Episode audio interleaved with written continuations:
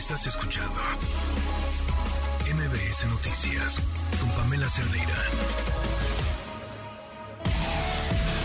La información alrededor del mundo con Fausto Pretelín.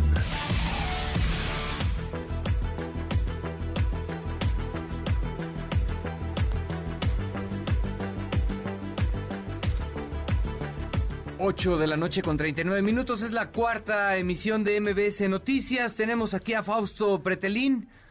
Fausto, buenas noches. La diplomacia mexicana en pausa. Hola, Oscar, ¿cómo estás? Buenas noches. Muy bien, buenas noches. Sí, pues mira, el presidente el López Obrador, em, digamos que, que, manda unas señales eh, poco diplomáticas, por llamarla de una manera, con conceptos que no existen en la diplomacia.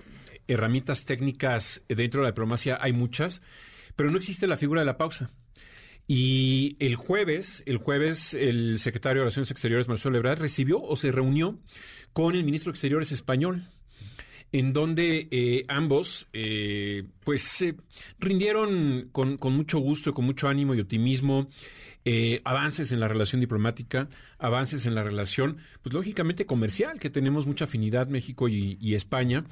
Y sin embargo, en menos de 12 o 15 horas, es decir, el viernes a las 7, 8 de la mañana, desde el Palacio Nacional, el presidente López Obrador dijo, la relación con España sigue en pausa.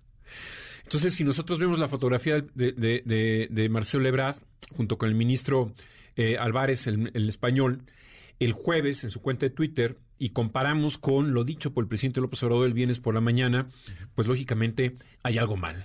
Hay algo que no, que no funciona, que no cuadra, y es evidente que la política, el diseño de la política exterior en México la hace el presidente López Obrador. En este caso, y cuando dice en pausa, es regresar nuevamente tres años atrás para recorrer todo ese lastimoso camino que ha recorrido el presidente de México en esta relación con España, que es entrañable, que nos, vamos, tenemos muchas cercanías, hay 50 vuelos mensuales de México a España y viceversa, eh, vamos, tenemos eh, eh, mucha historia en común y creo que es, es lastimoso ver que se diga que está en pausa. En pausa también está la relación de México con Perú. Está rosada la relación con Panamá. Está distante la relación con varios países en América Latina porque hay esa, eh, pues, eh, Brasil, que digamos, con el presidente Bolsonaro, que bueno, ya se va. Pero bueno, em, y eso nos deja mal parados. Porque por otra parte, vemos que también la Cancillería habla de que tiene una política exterior feminista. Ojalá que la tuviera. Eh, pero, pero insisto, el presidente de la República, López Obrador, no ha desarrollado una política exterior feminista transversal que atraviese a todas las secretarías de Estado, a todos los órganos federales que dependen del gobierno, no la ha atravesado. Otra cosa es que a lo mejor la, la Secretaría de Relaciones Exteriores sí lo ha hecho, pero hay que decirlo, es un programa eh, organizacional eh, muy focalizado en una institución. No significa que tengamos una política exterior feminista. ¿Y cuál es el examen? El examen ocurrió la semana pasada. Desde Naciones Unidas, en el Consejo de Seguridad, se votó a propuesta de Estados Unidos que se expulsara a Irán de estos comités de derechos humanos eh, de, temas, que, que abarca temas de la mujer por toda la masacre que está haciendo el gobierno iraní en contra de las mujeres que simplemente salen a la, calle a defender sus derechos humanos, que es la libertad, ¿no? De cortarse el pelo, de quitarse cualquier manta de la, de la cara. Y es una oportunidad que Colombia, Chile, por ejemplo, sí votaron a favor de esa iniciativa estadounidense, es decir, expulsar a Irán, pero México fue equidistante. México dice, no, hay que negociar, hay que permanecer en los órganos multilaterales. Ojalá, ojalá que la subsecretaria Marta Delgado se reúna con los ayatolas en Teherán y los convenza para que dejen de reprimir a las mujeres. Se lava las manos el gobierno mexicano, pero sin duda esto deja mal parada la política exterior mexicana. La deja mal parada. Sí, sí, sí, la deja mal parada. No hemos estado bien, no, no ha estado fina la política exterior en México y creo que no ha sido, no, es una materia optativa, es una materia obligatoria. Decir que la política exterior, la, mejor política exterior es la política doméstica, es no entender el mundo. Acabo de estar en Japón hace dos semanas Y la política exterior para Japón no es optativa, es obligatoria, porque está reunida, eh, perdón, está rodeado Japón de enemigos, de conflictos. Tiene a China, tiene a Corea del Norte, que cada rato lo amenaza, tiene a Corea del Sur, que no es un gran aliado de Japón.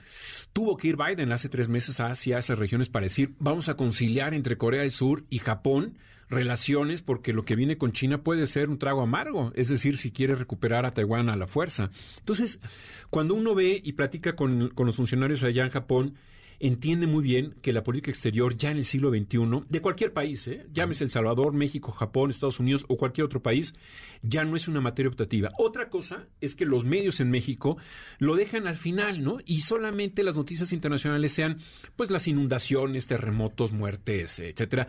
Pero yo creo que sí es necesario seguir eh, punto a punto, paso a paso, lo que ocurre en Irán. En Irán, Oscar, están sucediendo cosas muy importantes, no podemos dejarlas a un lado y sobre todo hay que defender a las mujeres y es el momento de cerrar filas con ellas. No se puede decir que se votó, bueno, que no se votó a favor de esta iniciativa porque se abstuvo México porque es necesario que continúen las negociaciones. Bueno, ya Irán ya no está en ese comité de la mujer, ya fue expulsado y entonces ojalá que México vaya a Teherán a platicar con los ayatolas. Rapidísimo, Fausto, me llama la atención que usas la palabra la política exterior tiene que ser eh, fina de nuestro país, ¿no? Eh, creo que en algún momento lo fue, ¿no? Corrígeme si estoy mal, pero hace unos años atrás se había cuidado mucho precisamente la diplomacia mexicana en este gobierno se está descuidando. Pues sí, mira, a ver. Se abren eh, por todos lados. Sí, sí, por supuesto.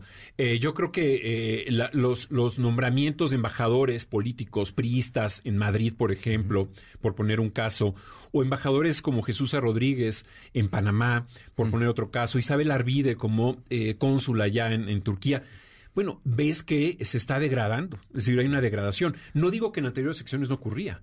Estos nombramientos también ocurrieron, son nombramientos políticos que hacen los, los, presidentes, pero hoy, hoy me parece que es una caricatura lo que estamos viendo en el mundo.